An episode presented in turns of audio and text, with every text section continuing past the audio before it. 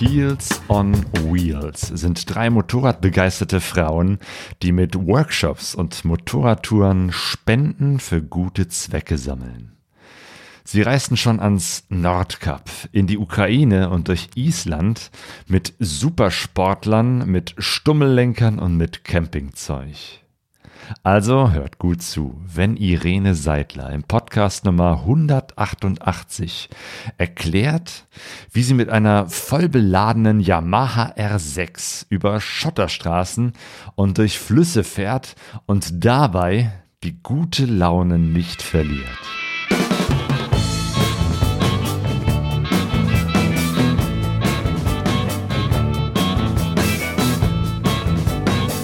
Pegasus Reis. Expeditionen mit den Ohren. Herzlich willkommen zu Pegaso Reise. Ich bin Claudio und ich spreche heute mit Irene Seidler über Heels on Wheels. Hallo Irene. Ja, hallo Claudio. Hallo, liebe Zuhörerschaft. Ich möchte mit dir über deine ich, Projekt, wollte ich fast sagen. Ne? Heels on Wheels ist mehr als ein Projekt, oder? Auch das kann man definieren, wie man möchte. Ähm, wir nennen das soziales Projekt. Mhm. Also Heels on Wheels ist nicht nur eine Person, wir sind zu dritt. Desiree, Katharina und ich. Und ähm, ja, wir machen halt viele verschiedene verrückte Aktionen für den guten Zweck. Und äh, ja gut, ein Projekt ist ja laut Definition irgendwas, was irgendwie einen Anfang und ein Ende hat und ein Alleinstellungsmerkmal. Ja, da könnte man das schon durchaus Projekt nennen. Ihr macht eine ganze Menge mit Motorrädern. Ähm, ihr fahrt Motorrad, ihr macht Workshops, ihr bietet Schrauberkurse an, ihr macht geführte Motorradtouren und wie du schon sagtest, das Ganze für den guten Zweck. Also ihr sammelt Spenden für ganz unterschiedliche Zwecke. Ähm, wie seid ihr auf diese Idee gekommen? Da muss ich mal schwer überlegen. Nein, so schwer überlegen muss ich da nicht. Äh, 2015 äh, habe ich mich mit Katharina oder wie auch immer, Schoko. Äh, Schoko ist der Spitzname, ne? Genau, Schoko ist der Spitzname, ja. zu Heels und Wheels formiert. Wir haben uns vorher bei einem anderen ähm, Charity-Projekt kennengelernt. Da hatte Schoko gefragt, ob ich denn da nicht Lust habe mitzumachen als ähm, Fotomodel, als äh, fahrendes Fotomodel quasi. Ja, und da haben wir uns überlegt, naja gut, wir können mehr als Fotos äh, vor der Kamera rumstehen oder in dem Fall Kalender verkaufen. Und dann haben wir uns überlegt, na gut, was können wir? Wir können äh, schrauben, wir sind unter anderem auch als Fahrtrainer unterwegs. Und so hat sich das entwickelt, dass wir gesagt haben, oh, unser Konzept ist, wir unterstützen jedes Jahr mit den Workshops, die wir machen oder die Touren, einen anderen gemeinnützigen Verein. In diesem Jahr ist das ähm, ein Jugendcoach, den wir, unter, unter, den wir unterstützen. Und an sich unterstützen wir alles, was irgendwo mit Kinder, Jugend und Familie zu tun hat. Und den Verein, den wir unterstützen, da gucken wir, dass der auch größtenteils ehrenamtlich läuft. Klar, jeder Verein hat Kosten, ne, und sei es Kopierkosten. Ne? Mhm. Aber wir gucken halt, dass das keine großen Vereine sind, die, äh, wo auf einmal der Geschäftsführer irgendwie Geld bekommt, sondern das sind auch alles kleine ehrenamtliche ähm, Projekte, die wir da jährlich, also jedes Jahr ums Neue unterstützen. Wir haben uns kürzlich in Duisburg beim ersten Duisburger Motorradtag, wie diese Veranstaltung hieß, äh, getroffen. Und du standest da mit deiner R6. Du machst ja viele Reisen, ähm, bist aber eben halt nicht mit der klassischen Reiseenduro unterwegs, sondern eben halt mit so einem Supersportler Yamaha R6. Wie, wie kommst du denn auf dieses Motorrad? Also bist du eigentlich eher so eine oh. Rennfahrerin? Auch, also hier und da findet man mich auf der Rennstrecke. Äh, ich bin wenn ich nicht für Heels und Wheels unterwegs bin oder in meinem Hauptjob, bin ich auch mal als Motorradtrainer unterwegs und da findet man mich dann schon mal auf einer Rennstrecke oder einem Rundkurs. Ja, und dann war damals ziemlich pragmatisch und naheliegend, eine R6 zu nehmen. Hm, generell komme ich sehr gut mit Supersportlern zurecht. Und äh, der Vorgänger der R6 war eine CBR 600 RR, also auch eine Supersportler, wer sich auskennt. Und damit habe ich so meine ersten Langreisen gemacht. Ich hatte halt jetzt nicht großartig Geld für ein zweites Motorrad, wie eine GS oder wie auch immer. Ja, und da habe ich mir gedacht, ach, mit einer Supersportler geht das auch. Es ist ein bisschen spannend, das Gepäck zu verzurren. Das war so Grund eins, warum ich immer noch eine Supersportler nehme. Grund zwei ist, ich hatte so ein paar, ein paar verbogene Unfälle und äh, verbogene Knochen, äh, wo mir die aufrechte Sitzhaltung, nicht Sitzhaltung, ähm, nicht ganz so recht kommt. Äh, das, das hat halt was Richtung Schmerzen zu tun. Mhm. Und äh, die Sache ist auch noch, wenn ich Teilnehmer mitnehme auf so eine Tour, dann ähm, muss ich ja irgendwie ein Maß haben, dass denn die Teilnehmer, die vielleicht fahrerisch nicht ganz so erfahren sind, auch gut hinterherkommen. Und wenn ich jetzt so eine Reiseenduro nehme, so eine kleine Africa Twin oder ich sag mal so ein Stoppelhopser, am besten noch so eine kleine Beta 250 oder so, wo man wirklich überall durchkommt, dann ist das natürlich äh, für mich nicht mehr einzuschätzen, ob ein Teilnehmer mit einer Z1000 zum Beispiel, mit einem reinen Straßen-Naked-Motorrad gut hinterherkommt. Aber wenn ich so ein Motorrad habe mit Stummellenker, die halt wirklich nicht großartig ausgelegt ist für Schotterpisten und anderes Terrain, wenn ich damit durchkomme, dann bin ich mir sehr sicher, dass da auch ein ähm, Teilnehmer mitkommt, der ein Naked Bike mit einem durchgehenden Lenker hat und dementsprechend mehr Gewalt als Stummel. Das ist der Hintergrund. Und es ist auch so ein bisschen Alleinstellungsmerkmal. Man muss ja manchmal auch ein bisschen verrückt sein, damit man wahrgenommen wird. Und äh, damit das Projekt, das Charity-Projekt, damit das auch mal Fragen aufwirft, warum machst du das? Was ist das überhaupt? Warum fährst, du mit einer Supersportler? Ist das auch immer mal ein ganz gutes Argument. Das ist es auf jeden Fall, weil ich habe gestaunt, äh, als äh, wir uns so unterhielten und du erzähltest, wie du mit deiner R6, äh, diesem Supersportler-Motorrad, Offroad durch Island gefahren bist. Also es sind eben halt nicht nur die Autobahnen oder gut asphaltierten Straßen, sondern du bist, glaube ich, überall unterwegs. Genau, also auf Island äh, gab es hier und da auch mal einen Ausritt, einen gewagten Ausritt auf die besagten F-Routen und äh, die besagten, also es gibt eine legendäre F6. Im Landesinneren. Also wenn man nicht genau, draußen genau, im Landesinneren es, Straße fährt, sondern genau, es gibt so ein einmal diese Ringstraße. Mhm. Genau, es gibt diese Ringstraße, die ist gut asphaltiert. Es gibt auch viele andere abgehende Straßen, die wirklich super asphaltiert sind. Und dann gibt es eben die Straßen, wo ein F vorsteht. Das ist so ein, naja, da kommt vorher dann ein Riesenschild, bitte nur mit 4x4 und de dementsprechender Warthöhe, also 4x4 Allradfahrzeug und entsprechender Warthöhe diese Straße queren. Alle anderen Autos sind verboten. Bei Motorrädern stand jetzt nicht großartig, dass da nur Reiseenduros erlaubt sind. Also habe ich mir gedacht, mal gucken, was die R6 so kann. Hat ja schließlich zwei Reifen, einen Motor. Gut, das Handling ist etwas speziell mit den Stummellenkern, gebe ich auch zu. Aber letztendlich haben wir keinen Weg umkehren müssen oder es war kein, zum Glück keine Fuhr zu hoch, also kein Flüsslein, kein Bach zu hoch, wo wir nicht durchgekommen sind. Also es funktioniert, es ist halt etwas trickreicher und etwas schwieriger.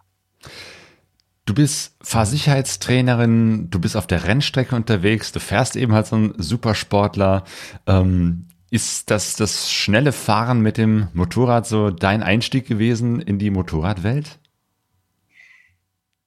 Eigentlich nicht. Also ich kann mich dran erinnern, damals zu Schulzeiten, da gab es so 15-, 16-Jährige, da gab es so das Alter auch bei uns in der Schulklasse, wo es äh, die ersten Motorräder gab, Shopper und so weiter. Ich hatte leider keine. Es ähm, hat sich leider nicht ergeben. Das stand quasi zu Hause unter Strafe. du fährst kein Motorrad. das scheint ja nicht äh, viel geholfen zu haben.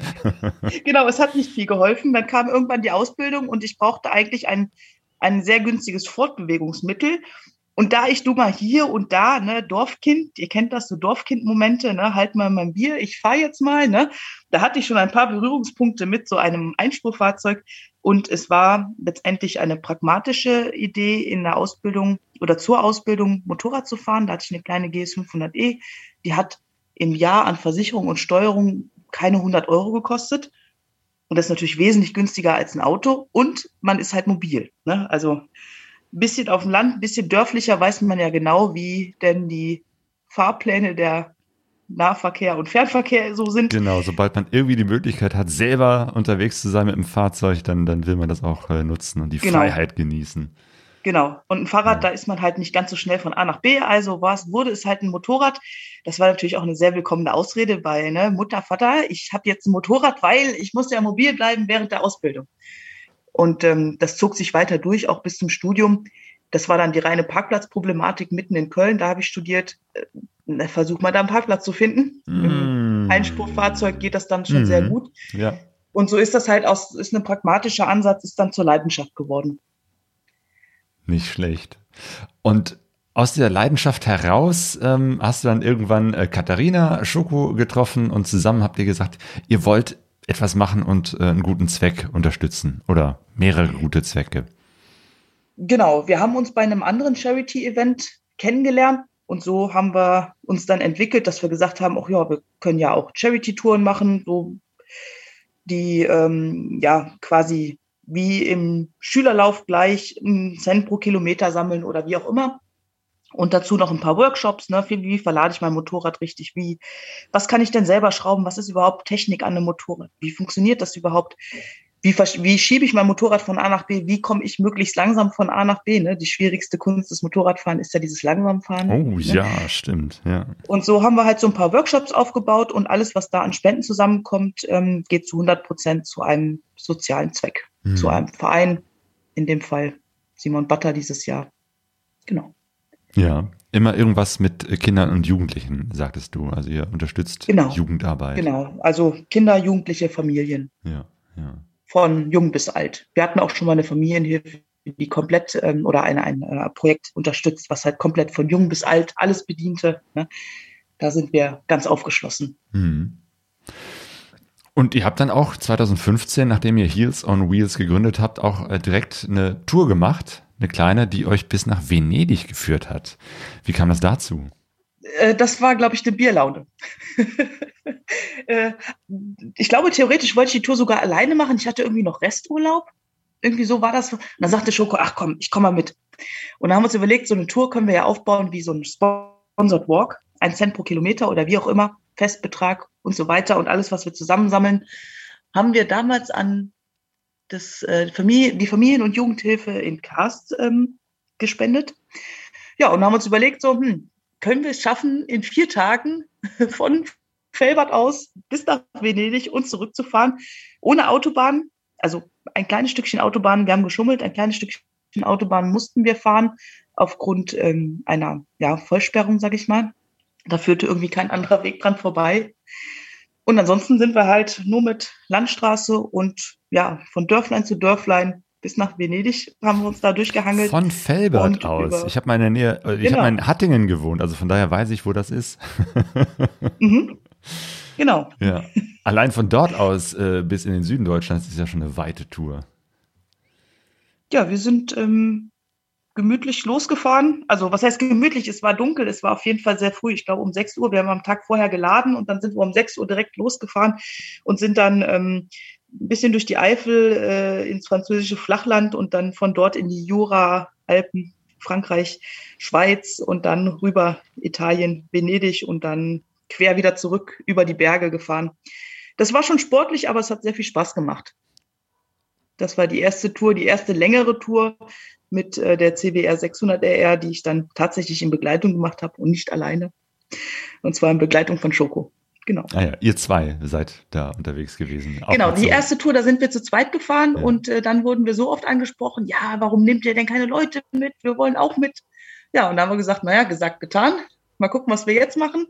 Und dann war 2017 schon eine Tour geboren Richtung Nordkap. Da war auch wieder so eine, so eine Geschichte, können wir schaffen, in zehn Tagen zum Nordkap hin und zurück zu fahren. Mit Teil Teilnehmern diesmal. Und tatsächlich hatten wir, war ich nicht die einzige Supersportlerfahrerin. Es waren nur Jungs mit, also ich habe die Tour geguidet äh, und sonst waren irgendwie nur Männer dabei bei der ersten Tour, aber warum auch nicht? Ich kannte die auch irgendwie alle irgendwie gar nicht, die haben sich bei uns beworben und haben gesagt, naja gut, dann komm mal mit. Doch, meinen besten Freund kannte ich, der ist mitgefahren auch. Dann kommt mal mit und dann fahren wir mal zum Nordcup und da hatten wir tatsächlich auch eine 1000er GSXR dabei, also eine Suzuki GSXR Supersportler und eine R1 von Yamaha und damals meine Honda, noch meine CBR und noch, äh, ja, eine Africa Twin und äh, eine FJR äh, 1300, glaube ich, war das, genau. Und so sind wir da losgefahren, Richtung Nordkap und zurück in zehn Tagen und wir haben es auch geschafft, die Lofoten zu sehen. Also da hatten wir auch sehr, sehr viel Fahrzeit. Gut, wir hatten auch lange Tage, muss man dazu sagen. Ne? Wir sind Richtung Mitsommer gefahren in den Zeitraum. Das war auch eine sehr spannende Tour. Wie Menschen sich untereinander verhalten, also ich glaube, da sind auch, haben sich auch dicke Freundschaften ähm, entwickelt. Und ich habe immer noch Kontakt zu dieser ersten, zu der ersten Reisegruppe, sage ich mal in Anführungszeichen. Mhm. War sehr spannend. Und da hat auch jeder Teilnehmer ähm, Spenden akquiriert für das damalige Spendenziel. Da ist auch einiges zusammengekommen. Und wie habt ihr übernachtet auf der Tour? Wart ihr dann so in Hotels unterwegs oder habt ihr auch noch gezeltet? Ja, Hotels, das ist immer sehr schwer, weil das immer sehr starr ist. Das ähm, erfordert ja eine gewisse Planung. Klar haben wir eine Tourplanung, aber spätestens ab Tag zwei weichen wir sowieso immer ab, weil immer Stimmt, irgendwas man, dazwischen ja, ja, umso mehr Menschen, umso weniger kannst du planen.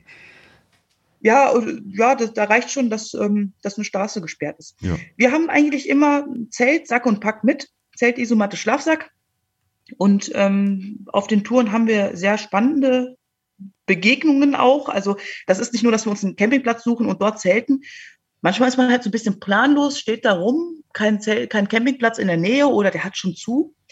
Und dann kommt man schon mal auf so, also da wird man schon mal von Einheimischen aufgegabelt. Das hatten wir zum Beispiel in Finnland, äh, wo waren wir da? Doch, in Finnland. Da sprach uns eine Dame an, eine Einheimische, hm, ob wir denn noch einen Schlafplatz oder hm, wir suchen so, wir sehen so ratlos aus, was suchen wir denn? Wir ja, wir suchen einen Schlafplatz. Ah ja, sie wüsste da was und hat uns in ein altes, so ein Lost Place gebracht. Das war mal ein ehemaliges Ski, Jugendski-Treff oder Jugendski-Kader. Ja, also ein Riesenareal, wo noch die alten Schlafräume waren, wo die große Aula war ja, und dann sind wir da mit dem Motorrad hin und hatten tatsächlich, ich weiß noch, ein ganz regnerischer Tag war das oder regnerische Nacht. Und wir hatten es sehr trocken, weil wir uns in die Schulaula gestellt haben, mit Motorrad und Sack und Pack. Also es war sehr cool. Nur die Mücken, die waren etwas uncool. Aber gut, das oh. weiß man ja. Das ist in oh. Skandinavien im Mitsommer nun mal so. Genau. Okay. Also wir haben sehr viele spannende Plätze. Also da war auch mal ein Pferdehof, die, die haben uns dann einen Heuschober zu, zur Verfügung gestellt, wo wir uns drauflegen konnten irgendwann ist man sich sowieso so nah, dann ist das völlig egal, ob der neben einen schnarcht oder ne, wie auch immer. Hauptsache schlafen. Und wir hatten immer genau, sehr ich stelle mir auch vor, dass man da auch ziemlich fertig ist, weil ihr wahrscheinlich äh, viele hundert Kilometer pro Tag gemacht habt, um das innerhalb von zehn Tagen zu schaffen. Ja, also zu Beginn ist das immer sehr lustig. Also zu Beginn dieses ganzen Campieren oder auch Wildcampens. Ne? In einigen Ländern darf man ja auch ähm, dort campen, wo man gerade ist. Mhm. Ne? Nur nicht auf Privatgrundstück, aber alles, was Öffentlichkeit ist. Da sind natürlich alle erstmal aufgekratzt und dann tuschelt es bis um zwei Uhr nachts und keiner fällt in Schlaf. Besonders die, die halt noch nie so wirklich dieses Wildcampen-Feeling erlebt haben.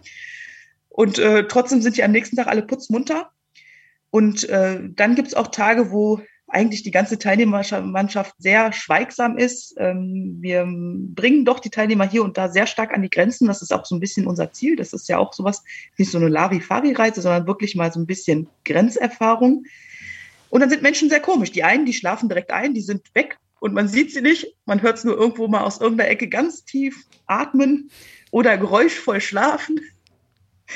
Dann schläft der ein oder andere Teilnehmer. Andere werden halt sehr redselig und, und brauchen unbedingt ein Einzelgespräch und da stehe ich natürlich dann auch zur Verfügung. Ja, und äh, am Ende des Tages schläft jeder gut tief und selig. Wenn man an der frischen Luft übernachtet, hat man auch einen ganz anderen Erholungsfaktor. Also das, was man mit sieben Stunden Schlaf in vier Wänden, am besten noch mit geschlossenen Fenstern hat, hat man da so in einem Zeitfenster von vier Stunden. Das ist schon sehr spannend, hm. was Sauerstoffüberschuss hm. mit der Erholung macht. Ja. Das heißt, dir macht das großen Spaß, auch draußen an der frischen Luft zu sein und äh, du hast auch kein Problem, wenn es einfach nur vier Stunden sind und du danach wieder auf dem Motorrad natürlich. sitzt und also weiterfährst. Die frische Luft ist das eine, ähm, aber auch Menschen mal so, ja, wirklich dahin mal zu bringen, wo sie auf einmal ihre Komfortzone verlassen. Das ist egal, ob wir eine Tour machen oder auch wenn ich äh, auf einem Training bin und für einen Veranstalter arbeite und dort äh, Menschen mal außerhalb ihrer Komfortzone locke und in Schräglage bringe oder in Beschleunigung und Bremskräfte, die sie sonst noch nicht so erfahren haben. Ne, das ist schon, das macht schon sehr viel Spaß, Menschen weiterzubringen. Du bist für die Grenzerfahrung zuständig, ne? So ein bisschen, ja. Wir, wir passieren auch manchmal sehr viele Grenzen auf unseren Touren. Äh, was für Grenzen hast du denn da äh, entdeckt auf der Tour? Auf, äh, ja, auf der, gut, äh, die, die Tour zum Nordkap, das waren jetzt nicht so viele Grenzerfahrungen, aber die letzte Tour, die wir hatten Richtung Osteuropa 2019, da haben wir ja in 15 Tagen 20 Grenz, Grenzübertritte gehabt. Boah. Nee, 21 Grenzübertritte ja. mit Mehrfachnennung, 19 Länder. In Italien waren wir zweimal zum Beispiel. Genau. Okay, bevor wir auf diese Tour äh, zu sprechen kommen, äh, muss ich doch, dich doch nochmal fragen, wenn ihr da unterwegs wart, tagelang, mit, mit Zelt, Isomatte, Schlafsack, also den ganzen Camp Camping-Equipment, wie verstaust du das auf so ein Supersportler-Motorrad, das ja irgendwie gar nicht dafür vorgesehen ist, dass man da größere Gepäckmengen irgendwie drauf äh, oder dran baut? Ja, ich habe schon mal bei den ein oder anderen größeren Hersteller und Ausrüster gefragt, ob es ein Gepäcksystem gibt für meine R6 ich meine, gut, als ehemaliger Mechatroniker könnte ich mir natürlich auch selber was bauen. Aber ich habe mich dann ähm, ja ganz gut arrangiert mit äh, Gepäckrollen. Und zwar unten kommt natürlich immer das Schwere hin. Also unten habe ich dann erstmal das Werkzeug für die ganze Gruppe mit. Also ich frage vorher natürlich auch ab, wer hat welches Motorrad. Es wird nun mal auf 7000 Kilometern, die wir in der Regel so fahren, vorkommen, dass man die Ketten spannen muss als Beispiel oder irgendwas Kleines geht kaputt oder man muss mal Bremsbelege tauschen. Da ist natürlich dann Werkzeug für die ganze Gruppe drin, unten in einem kleineren Gepäcksack. Also unten Und heißt oben, immer noch hinten auf dem Sozius. Genau, auf ja. dem, genau, auf dem Sozius. Und eins drüber, eine Etage drüber kommt dann die große Gepäckrolle. Und es gibt auch sehr ulkige Fotos aus der Perspektive meines Nachfahrenden, also hinter mir Fahrenden. Da sieht man einfach nur Beine, die dann rauskommen, wenn ich irgendwo stehen muss. Und irgendwann kommt dann ein, so ein, kann man einen Helm erahnen. Also ich habe immer so diesen, diesen schiefen Turm zu Pisa hinten drauf, aber das hält immer ganz gut. Vier Gurte oder fünf Gurte in der Regel, die ich da brauche für zwei Gepäcksäcke. Und das hält dann, hält dann schon ganz gut an Ort und Stelle. Ich habe das sogar schon mal erprobt auf dem Rundkurs. Ne? Wie sicher ist diese Gepäckverwahrung? Das passt schon. Also selbst extreme Schräglage, Bremsmanöver und Beschleunigungsmanöver hält das System aus. Und auch äh, extrem buckelige Pisten, bumpy Roads auf Island, das ist schon erprobt. Machst du sonst noch was an deinem Motorrad, um es für so eine Reise vorzubereiten? Ich meine, ne, ein Motorrad, das eigentlich jetzt nicht so zum Reisen gedacht ist, eher zum Schnellfahren, wie du schon sagst, irgendwie äh, schön in die Kurve legen und, und möglichst windschnittig unterwegs zu sein. Veränderst du da irgendwas? Für die Tour selber verändere ich nichts. Also du meinst wahrscheinlich das Fahrwerk, denke ich mal. Zum Beispiel Na, also, oder irgendwas am Lenker oder irgendwas nee. an der Scheibe.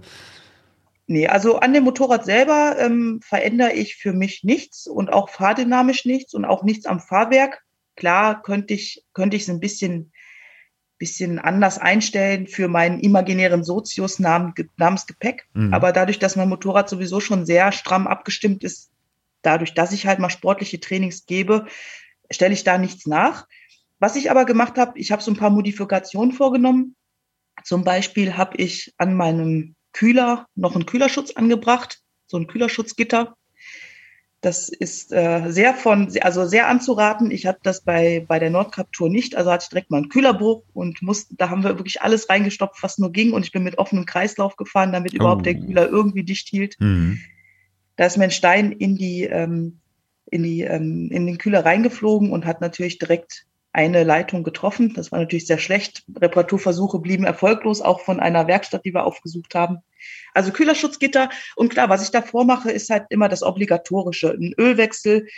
Natürlich ist, ist Service äh, so eine Sache. Also jedes Jahr bekommt mein Motorrad neues, neue Bremsflüssigkeit. Also ich wechsle das jährlich, weil ich halt viel durch Regen und ähm, andere Wassergefilde fahre. Aber speziell für die Tour mache ich jetzt erstmal nichts an meinem Motorrad. Es stimmt, so, so Sportmotorräder haben doch meins, manchmal auch einen viel, viel äh, kleineren Serviceintervall. Also du musst viel öfter alle paar tausend Kilometer da irgendwas ähm, Öl wechseln oder so.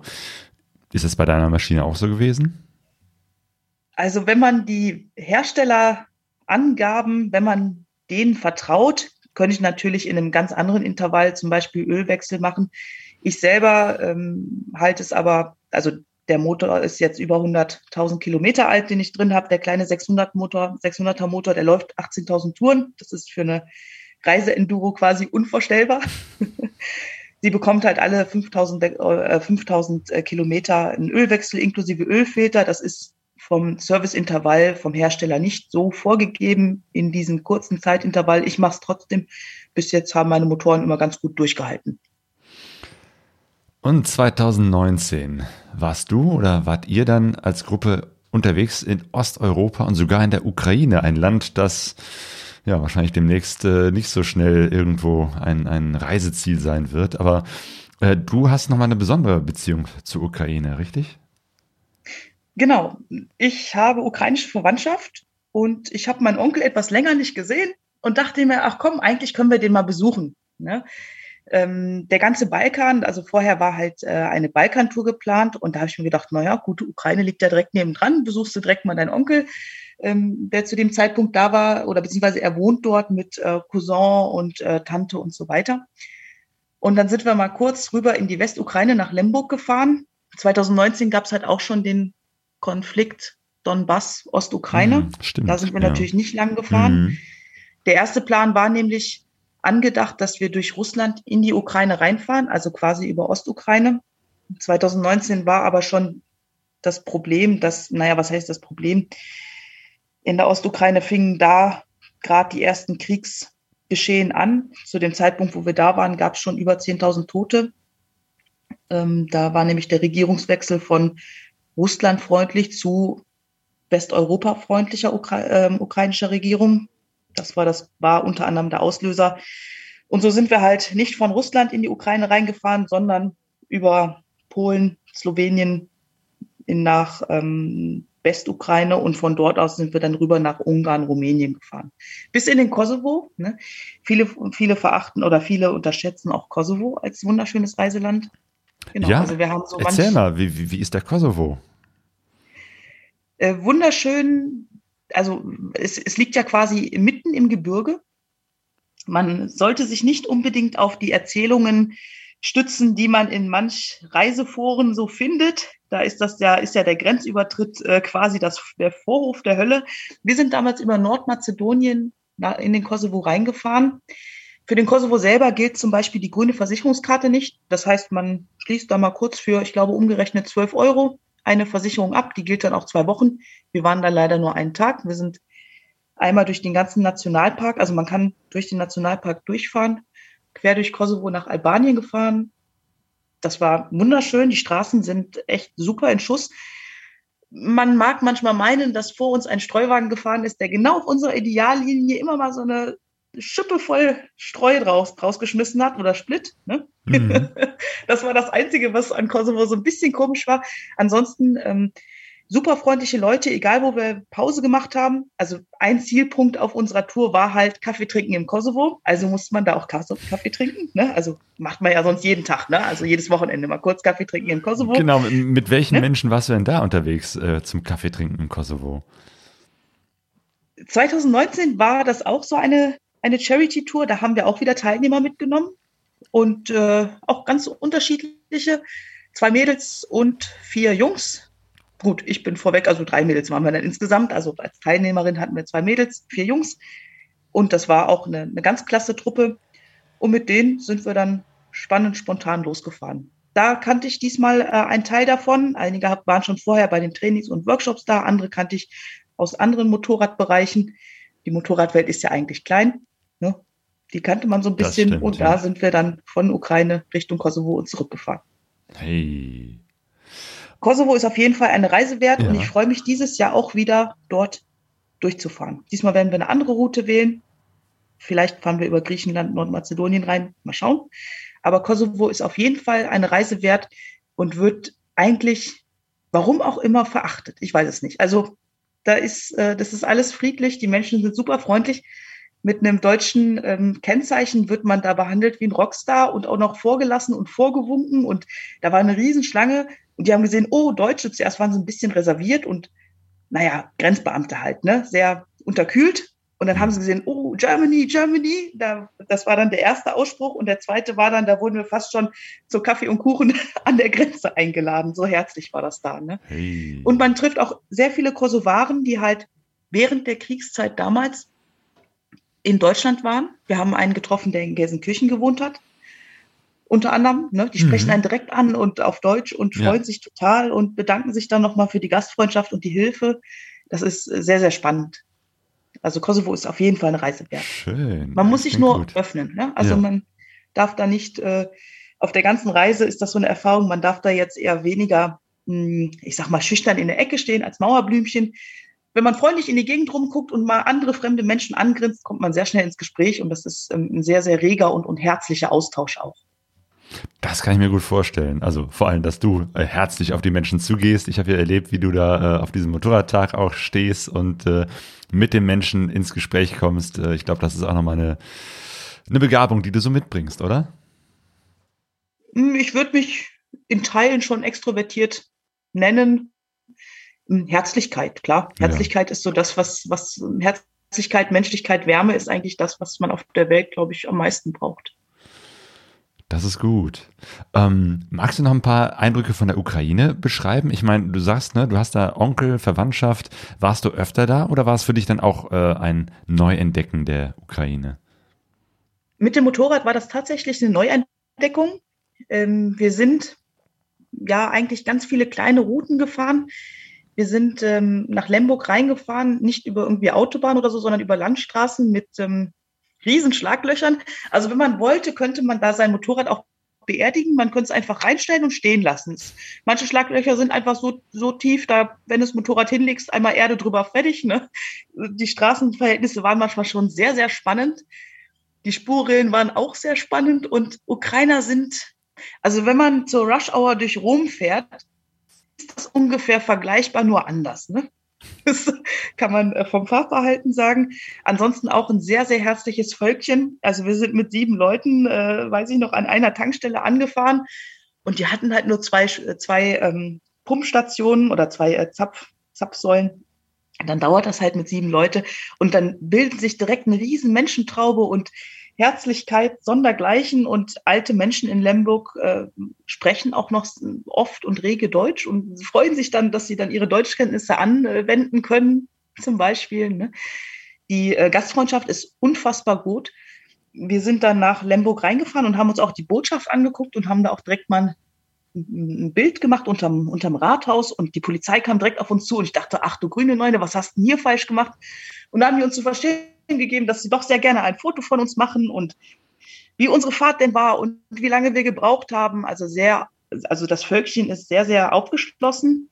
Die Natur ist auch wunderschön, hm, äh, wunderschön gewesen, muss man dazu sagen. Ich habe jetzt Bilder bekommen von Bereichen, wo wir gefahren sind. Das ist ähm, ja Schutt und Asche. Hm. Aber zu dem Zeitpunkt war doch sehr, sehr viel Wald. Also, dass da der Braunbär lebt, das ist nicht verwunderlich. Ne? Das, da lässt man das vielleicht auch besser mit dem Wild campen. Da haben wir bei meinem Onkel Asyl gefunden. Ähm, aber es ist äh, eine sehr, sehr grüne Landschaft. Und wenn man von der Kornkammer Europas redet, dann ist auch das richtig. Also man fährt Stunden um Stunden an Korn vorbei. Also das ist unfassbar. Das, ich glaube, wir sind, wir sind ja nicht auf direkten Wege äh, gefahren, sondern wir haben noch ein paar Schlenker gefahren und wir sind da durch Kornfelder und Kornfelder gefahren. Das ist unvorstellbar, soweit das Auge reicht. Ne? Also das ist schon krass. Ähm, was da angebaut wird. Ne? Ähm, wie wie geht es denn deiner Verwandtschaft jetzt, äh, wo gerade der Krieg in der Ukraine äh, tobt? Mm. Also man, man hofft natürlich das Beste. Ich habe aktuell keinen Kontakt.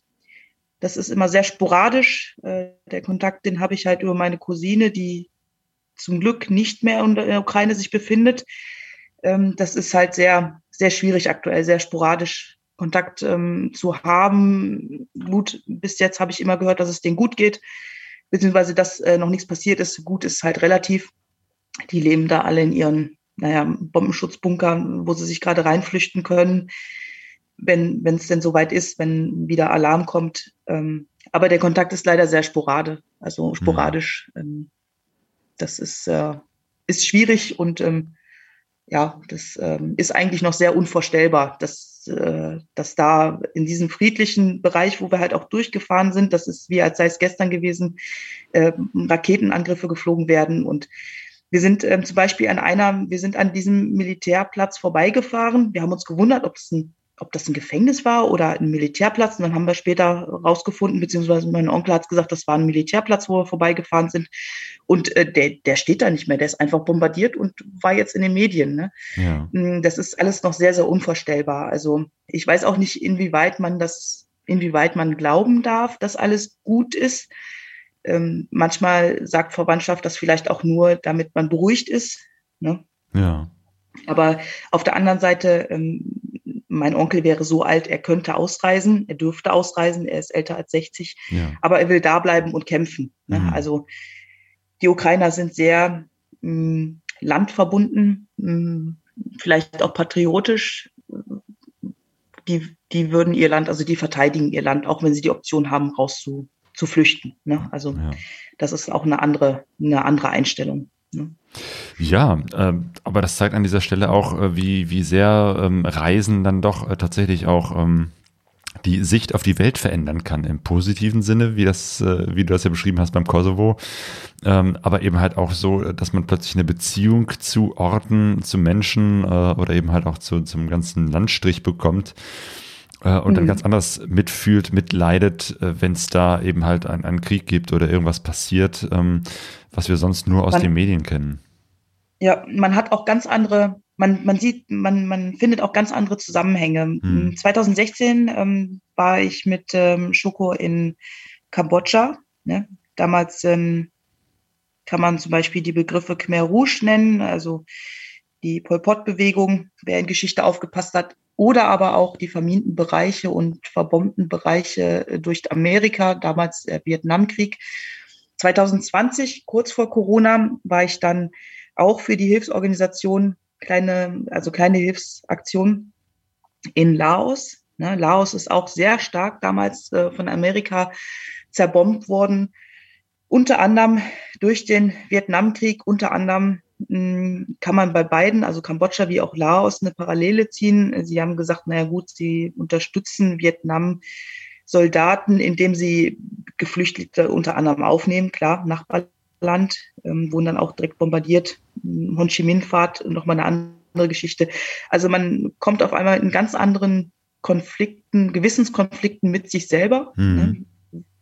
Wie, äh, was äh, sind dort für Zusammenhänge da. Ne?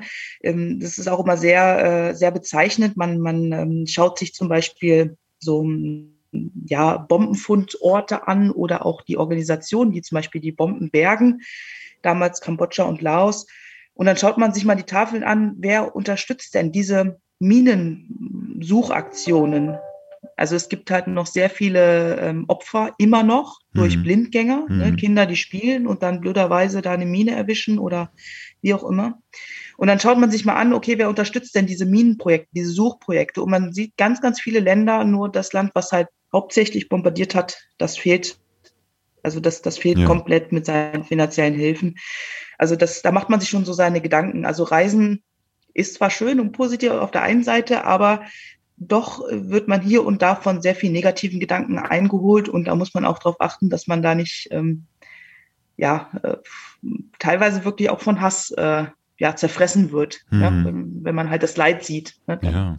ergreift man ja schon Partei für für weitere Länder, für andere Länder, für andere Nationen. Mhm, genau, weil man sie kennenlernt und da plötzlich eine ganz persönliche Beziehung aufbaut und dann ja, genau. politische Zusammenhänge plötzlich ganz anders sieht, als man sie sonst vielleicht nur aus den Medien kennt.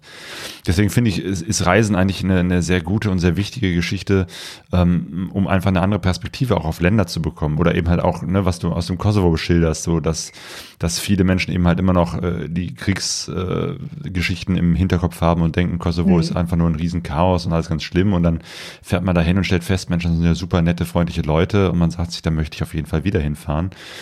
Deswegen äh, finde ich, sind äh, Reiseberichte auch immer eine, eine schöne Alternative zu den Medien, ähm, zu Journalismus, der natürlich richtig ist, aber eben halt immer eine besondere Perspektive hat. Und im Zweifelsfall die, dass man mit, mit äh, schlimmen Bildern und Katastrophengeschichten natürlich mehr Geld verdienen kann oder man äh, das auch eher schafft, irgendwo in den Medien vorzukommen, als mit den Geschichten von netten Menschen und tollen Unterkünften und, und äh, schönen Begegnungen. Genau, das ist, das ist definitiv so. Also den Medien kann man bestimmt auch in, in vielerlei Hinsichten vertrauen und glauben. Aber letztendlich gibt es ja auch zwei Perspektiven. Ja. Es gibt einmal auch diese ländliche Perspektive und dann gibt es die gesamtglobale Perspektive. Beruflich war ich früher weltweit sehr, sehr viel unterwegs und äh, diese Erfahrung musste ich immer wieder machen. Es gibt einmal die kleinen herzlichen Menschen, also was heißt die kleinen, ne? Also die, die, ähm, die kleinen Familien, die ein bisschen außerhalb der Ortschaften wohnen und so weiter. Und dann gibt es aber auch das globale Interesse, das politische Interesse. Ne? Und mhm. das darf man bloß nicht vermischen. Und dann wird's auch schön. Und dann kann man sich auch auf den Menschen einlassen, die dort wohnen. Ne? Egal welche Ethnie, egal welche Religion. Ne? Ja, ja. Stimmt, als, als der Krieg in der Ukraine losging, habe ich auch natürlich an, an, an Russland gedacht und an, an tolle Begegnungen, die ich mit, mit jungen Russinnen und Russen äh, hatte, vor langer Zeit eben halt, als äh, Sonja und ich da mit dem Motorrad unterwegs waren. Und die wahrscheinlich auch die Hände über den Kopf zusammenschlagen und sagen, Mensch, wir wollen eigentlich in einem friedlichen Land leben, wir wollen nach Europa uns orientieren. Und jetzt passiert sowas. Das ist natürlich ähm, schlimm und äh, dann kann man natürlich jetzt nicht ein ganzes Volk nur für einen verrückten äh, Regierungschef verantwortlich machen. Aber ja, das ist echt schlimm, sowas mitzuerleben und, und da eben auch, auch persönliche Beziehungen zuzuhaben. Ja, Osteuropa, Ukraine und dann warst du letztes Jahr in Island. Wie kamst du auf dieses Reiseziel? Letztendlich war das eine sehr, ein sehr pragmatischer Ansatz. Es war 2021 leider wieder so ein Covid-Jahr und ich hatte irgendwie noch Urlaub über. Also ich denke mal, es ging mir da wie vielen anderen im Angestelltenverhältnis. Irgendwie hat man Urlaub über, man weiß gar nicht, was man damit machen soll. Die meisten Reiseländer sind dicht. Und dadurch, dass wir halt keine Tour planen konnten, wir wussten ja nicht, wie sich das äh, Jahr verhält, mit Impfung, mit Testen, mit was auch immer, haben wir gesagt, naja gut, dann machen wir dies Jahr keine Tour. Und ich wollte trotzdem losziehen und habe mir geguckt, oh ja, Island, die Flagge ist noch nicht auf der Nase von meiner kleinen R6. Also die Länder, die die kleine R6 bereist hat, sind auf der, sind vorne auf der Kanzel drauf. Allerdings fehlt die Island-Flagge zum Beispiel noch. Und ein guter Kumpel von mir, also einer meiner liebsten Kumpels, sagte, naja, ich habe auch Lust auf Island. Ich glaube, der hat mich sogar auf die Idee gebracht. Ich weiß es gar nicht mehr, wie die Reihenfolge war. Lass uns mal zusammen mit der Fähre rüberfahren. Und dann sind wir rübergeschippert und dann hat jeder so mal geguckt, was in Island los ist. Wir haben uns äh, die Fähre geteilt und haben uns lustigerweise auch als ein Haushalt ausgeben, ausgegeben. durch Damit die ihr in eine äh, Kabine kommt, ne? Genau, damit wir in eine Kabine kommen. Ja. Und zwar war das so, äh, zu dieser Covid-Zeit, äh, die äh, Mehrbettkabinen, ne, die es sonst immer so gab, die wurden leider nicht rausgegeben. Das heißt also, als Einzelperson musste man einfach eine Kabine buchen. Und dann kann man sich kurz überlegen, diese Kabinengröße von vier Betten muss ja irgendwie bezahlt werden. Allerdings hatte ich wenig Lust, als eine Person eine komplette Kabine zu bezahlen. Also habe ich gesagt, hör mal, Alex, wie sieht's aus? Wir sind jetzt ein Haushalt. Zack. Und ähm, ja, genau. Das äh, darf man gar nicht so laut sagen, aber ich kann es guten Gewissens sagen. Ich musste mich für die Arbeit jeden Tag testen und also geimpft, getestet, was auch immer alles zusammen, da ist das Risiko doch etwas kleiner, äh, dass man sich da auf einmal auf der Kabine ansteckt. Mhm. Wie viel Zeit habt ihr euch da genommen? Also diese, diese Überfahrt selber, die dauert ja so drei Tage und ähm, da muss man halt leider auch den, Fair, den Fairplan einhalten. Also das Motorrad lässt sich schlecht in, Flug, in Flieg, Flugzeug schieben. Und ähm, ich hatte, also wir hatten dann den Slot von zwei Wochen gebucht. Äh, das, das war ganz gut. Also spätestens auf der Fähre sieht man sich dann wieder in zwei Wochen oder man sieht sich auf der Insel wieder. Ne? Die Insel ist jetzt nicht so groß, dass man niemanden nicht nie wieder trifft. Ne? Einige Gesichter habe ich auch ein paar Mal, ein paar Mal häufiger getroffen. Ne? Genau. Und äh, zwei Wochen auf Island sind ausreichend, muss man sagen. Mhm. Also vielleicht auch vier Wochen. Also das Land ist wunderschön.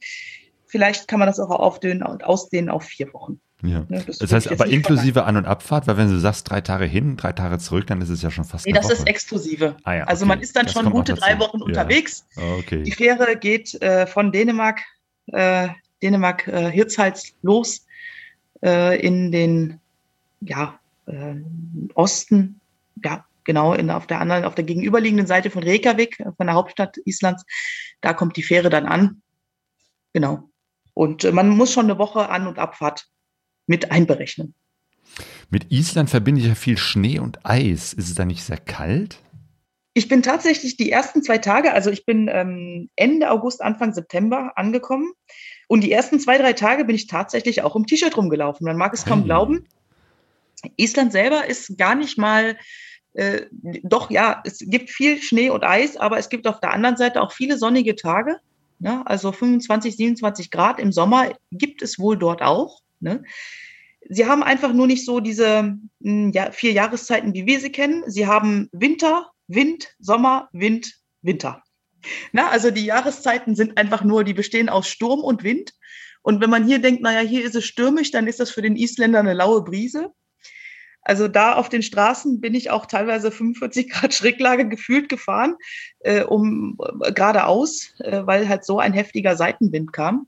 Und äh, Böch unter anderem, also ich habe jetzt keine schlechten Reifen drauf, äh, trotzdem wurde ich äh, schon über die Reifen quer über die Straße äh, geschubst und auf äh, Schotter muss man dann gar nicht probieren weiterzufahren. Da kann man einfach nur stehen bleiben kann sein Motorrad festhalten und wartet einfach mal ab, bis es weniger windig ist. Ne? Oder den Kaffeekocher, den kriegt man auch nicht draußen in der freien Natur an.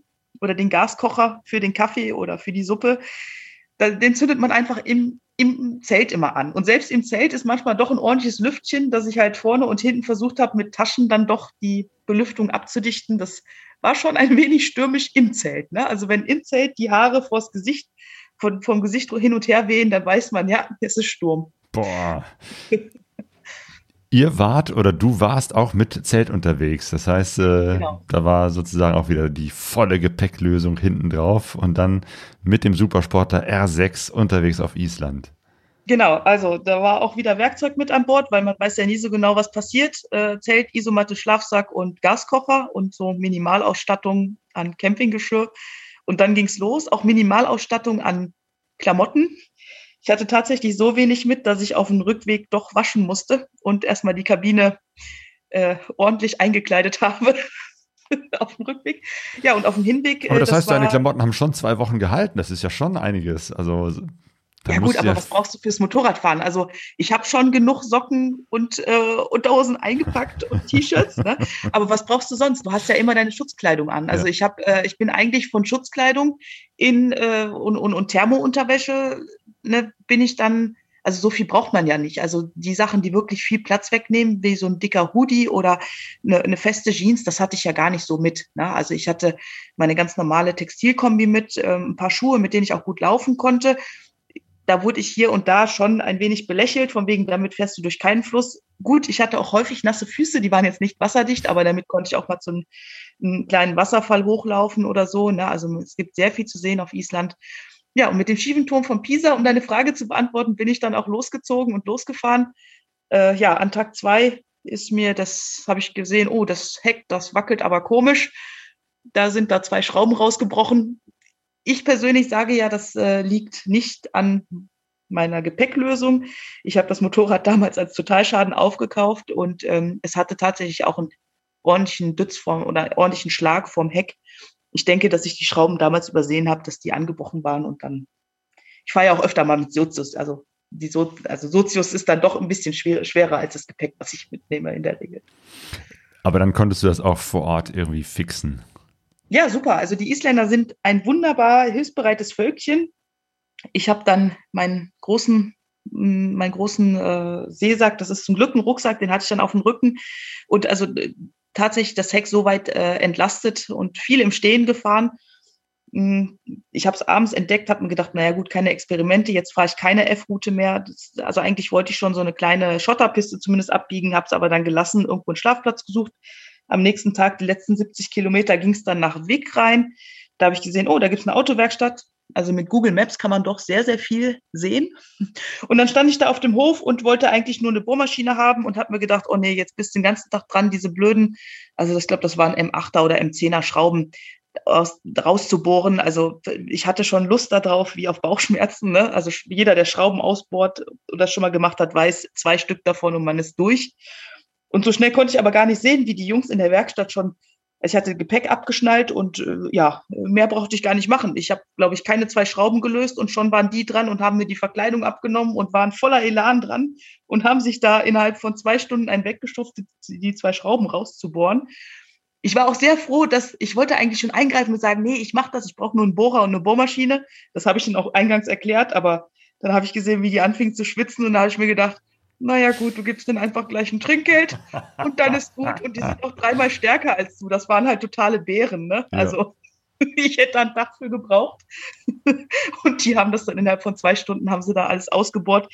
Die R6, die trägt jetzt auch zwei isländische Schrauben mit Stolz. Hey ho.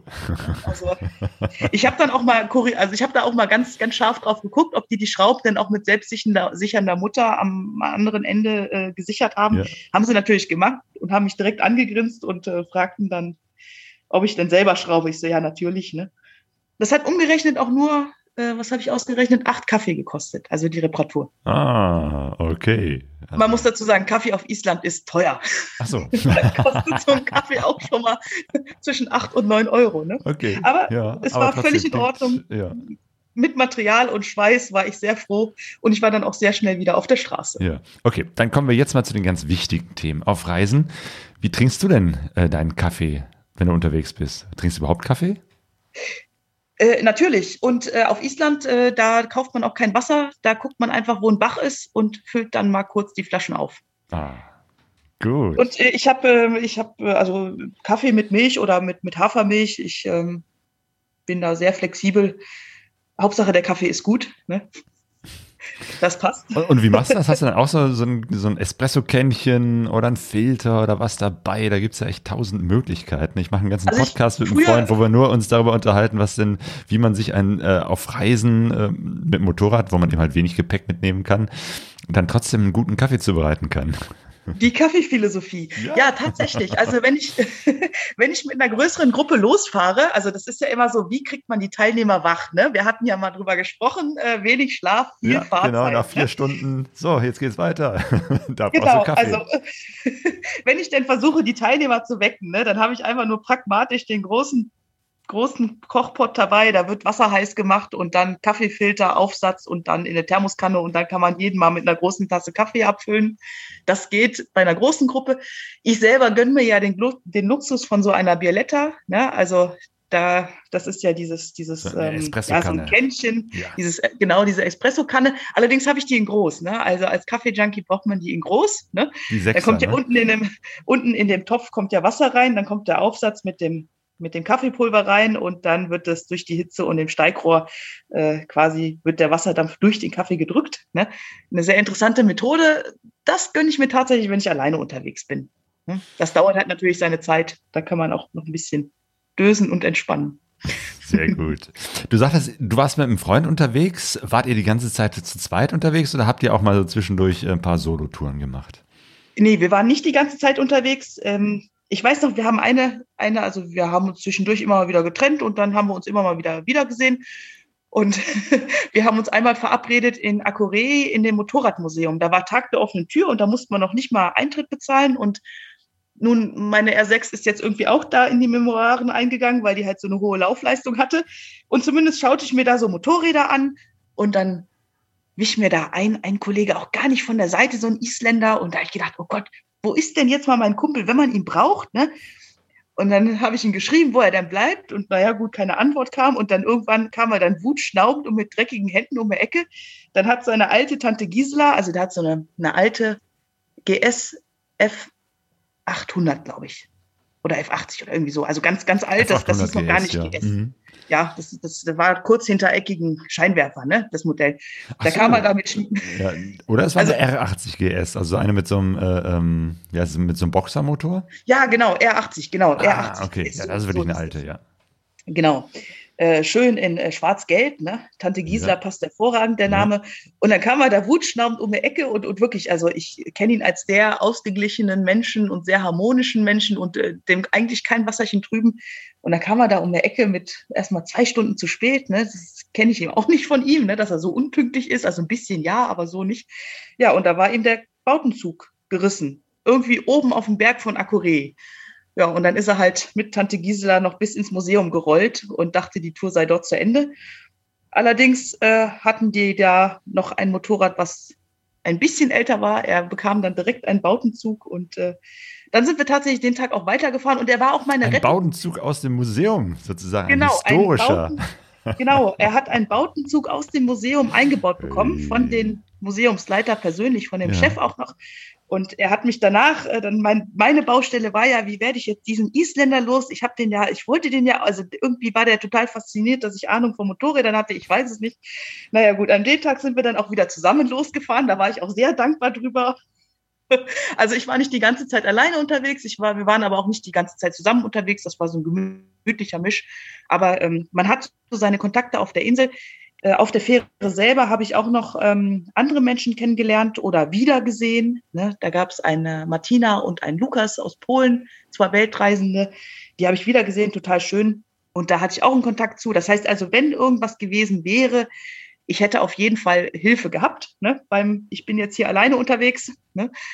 Die Isländer selber auch total hilfsbereit. Also einen Isländer hatte ich kennengelernt, der hat mir direkt seine Kontaktdaten gegeben. Das war so ein Local Guide, also ein ganz wilder Typ. Also der sah aus, der geht gleich Bäume ausreißen. Auf Island gibt es aber nicht so viele Bäume. Ähm, oder Bäume fällen. Vielleicht wegen ihm. Ist leider auch nicht so viel. genau, zumindest Kontaktdaten. Und dann sagt er, ja, wenn was ist, ruf mich an. Und äh, ja, ihm habe ich dann noch liebe Grüße kürzlich noch hinterlassen und ein paar Bilder geschickt aus seinem wunderschönen Land. Genau. Du sagtest es ja schon, du warst eben halt nicht nur auf der großen berühmten Ringstraße, sondern auch äh, ein bisschen im Landesinneren, auf diesen F-Straßen unterwegs.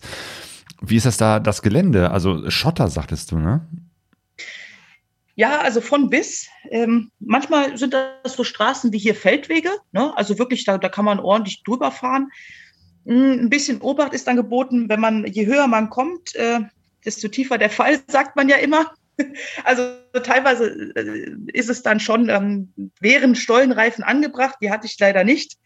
Äh, ich hatte gute Avons, die haben zwar auch viel gehalten, also die haben eigentlich alles gehalten. Ne? Also das Gelände ist immer noch gangbar. Also ich meine, ich bin in der R6 durchgekommen, ich bin nirgendwo umgekehrt. Ähm, die Furten, da muss man halt so ein bisschen drauf achten, also diese kleinen Bächlein, dass man da besser vormittags als nachmittags durchfährt. Wenn die Schmelze durch Sonneeinstrahlung ähm, einsetzt, dann sind die Wasserstände ein bisschen höher. Aber an sich äh, muss ich sagen, ist es einfach überall doch sehr gut passierbar.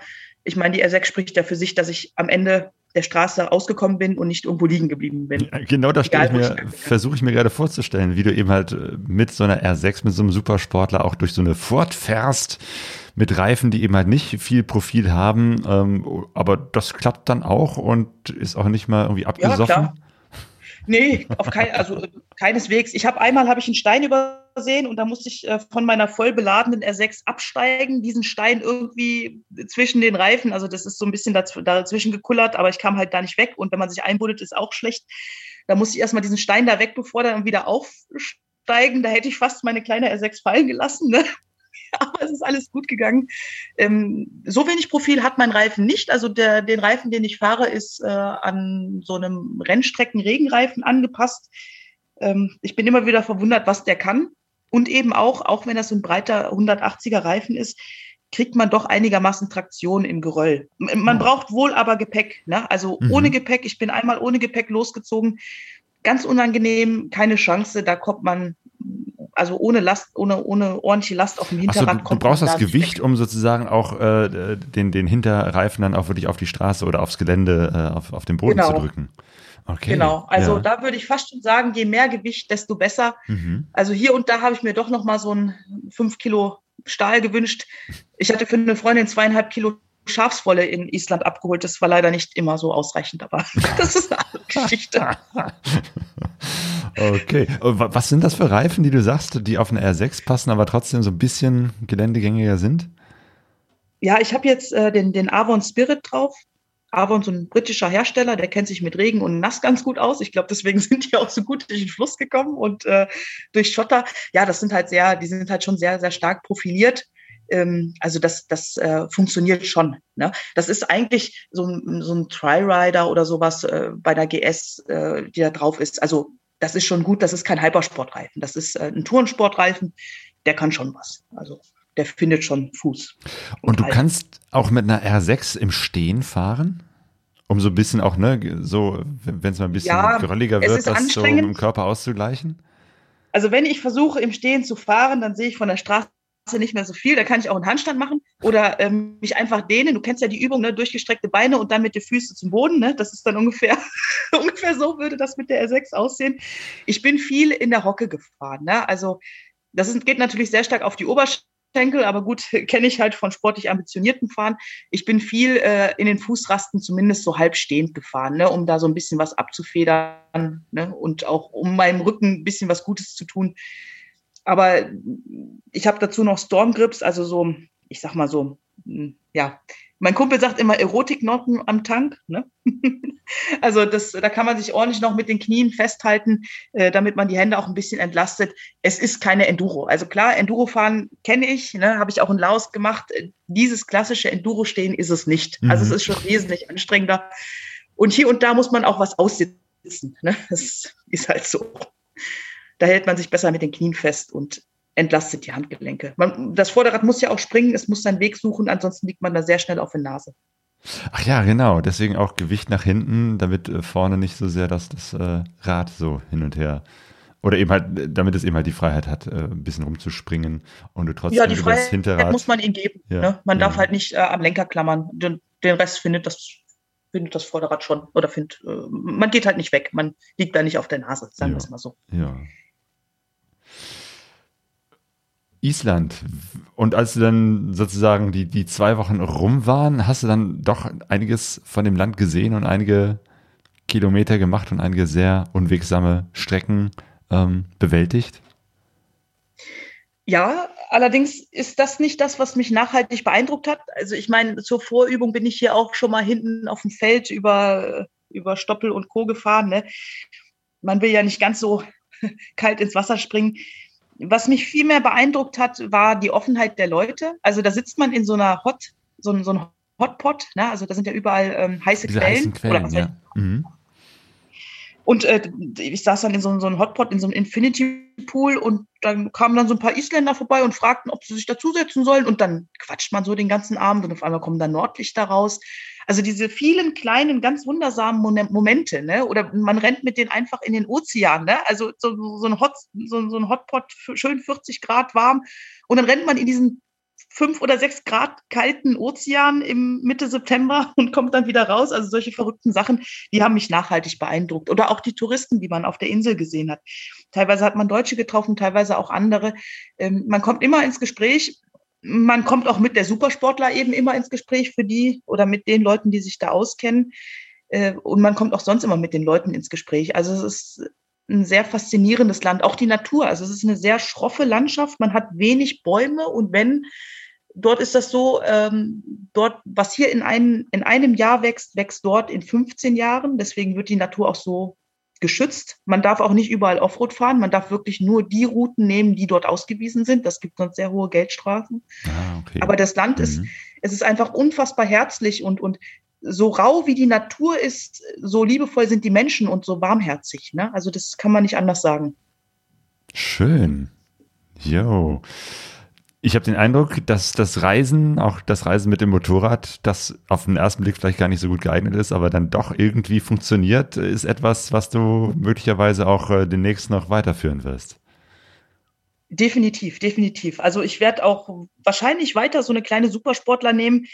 Also ich meine, letztendlich, es funktioniert ja. Und irgendwo will ich auch so ein bisschen den Menschen zeigen, man braucht halt keine große, teure GS mit ganz vielen Koffersystemen, um die Welt zu erkunden. Ne? Also man, man kann es auch mit einem kleinen Motorrad, vermeintlich un ungeeigneten Motorrad machen. Also meine ersten Langreisen, die ich alleine gemacht habe, die waren auf einer GS 500E. Also ja, ich bin auch da überall quer durch Europa hergekommen. Ne? Und ja, man braucht vielleicht nur ein bisschen Mut, um zu reisen. Ne? Und wenn man sich einmal getraut hat und merkt, wie wunderbar Menschen sind und wie herzlich und Menschen sind nicht von Natur aus böse. Ne? Und nicht jeder muss, äh, muss die Werke von Hobbes ausgraben, dass der Mensch böse ist ne?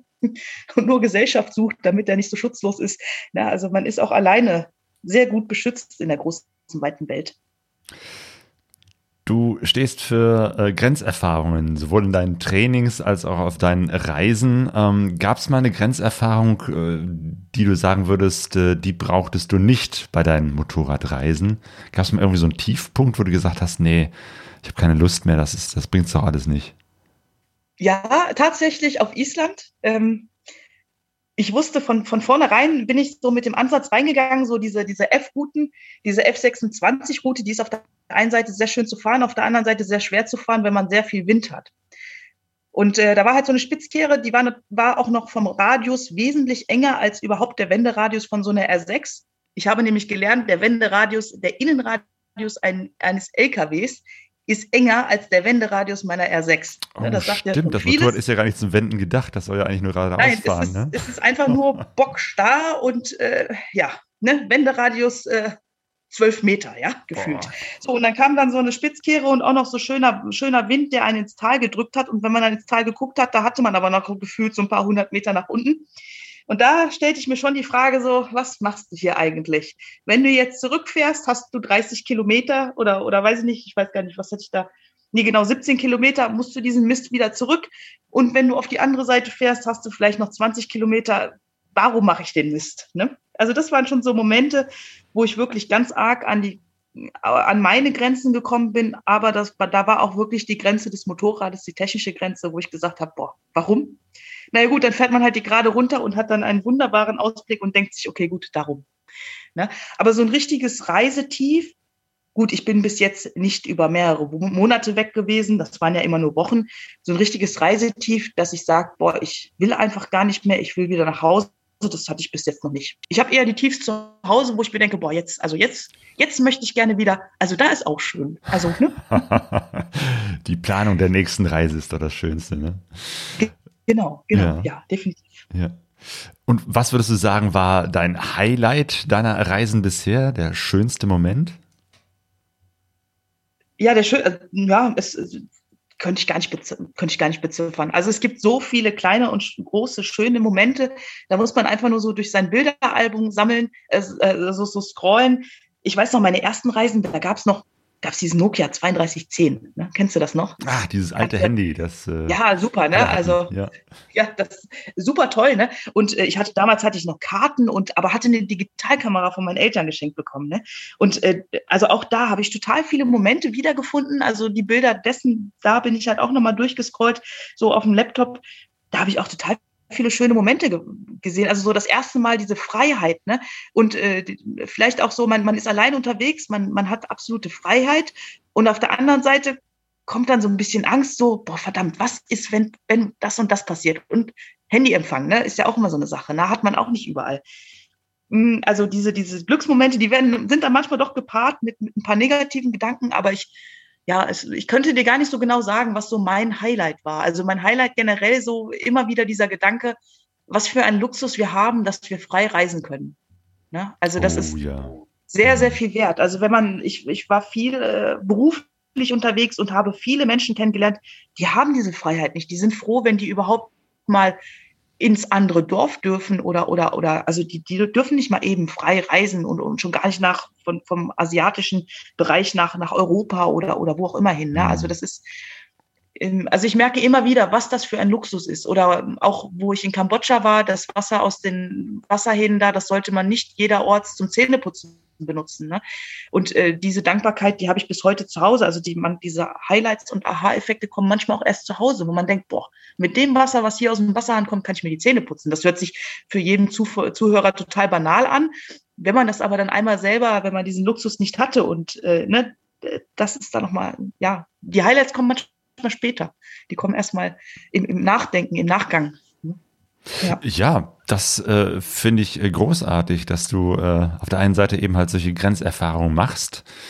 Ähm, dadurch etwas für dich mitnimmst, lernst und, und äh, dein, deinen Horizont erweiterst, aber dass du eben halt äh, zum Beispiel mit deinen Trainings, äh, die du machst oder die ihr anbietet als ähm, ähm, Heels on Wheels, äh, mit euren Spendenaktionen, dass ihr sowohl andere Menschen eben halt auch diese Grenzerfahrung machen lasst, als auch äh, andere Menschen über diese Spendenaktion eben halt äh, auch ein bisschen teilhaben lasst.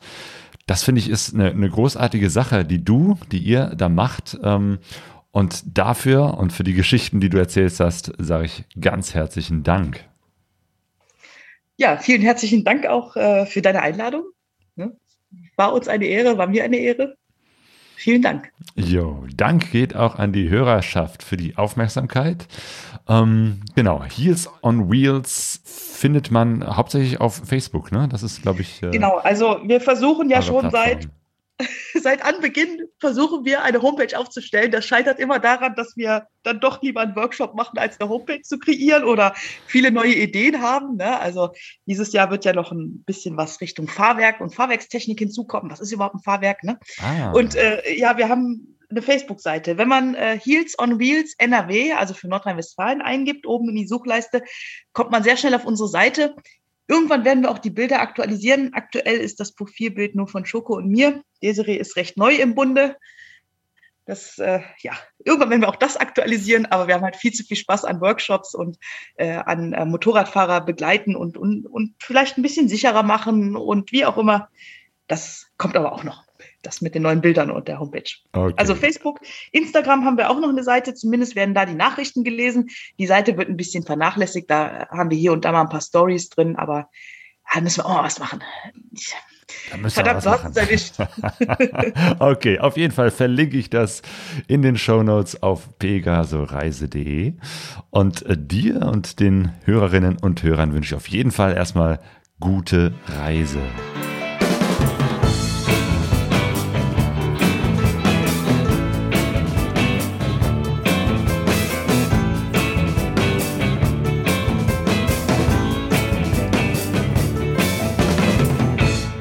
pegasoreise.de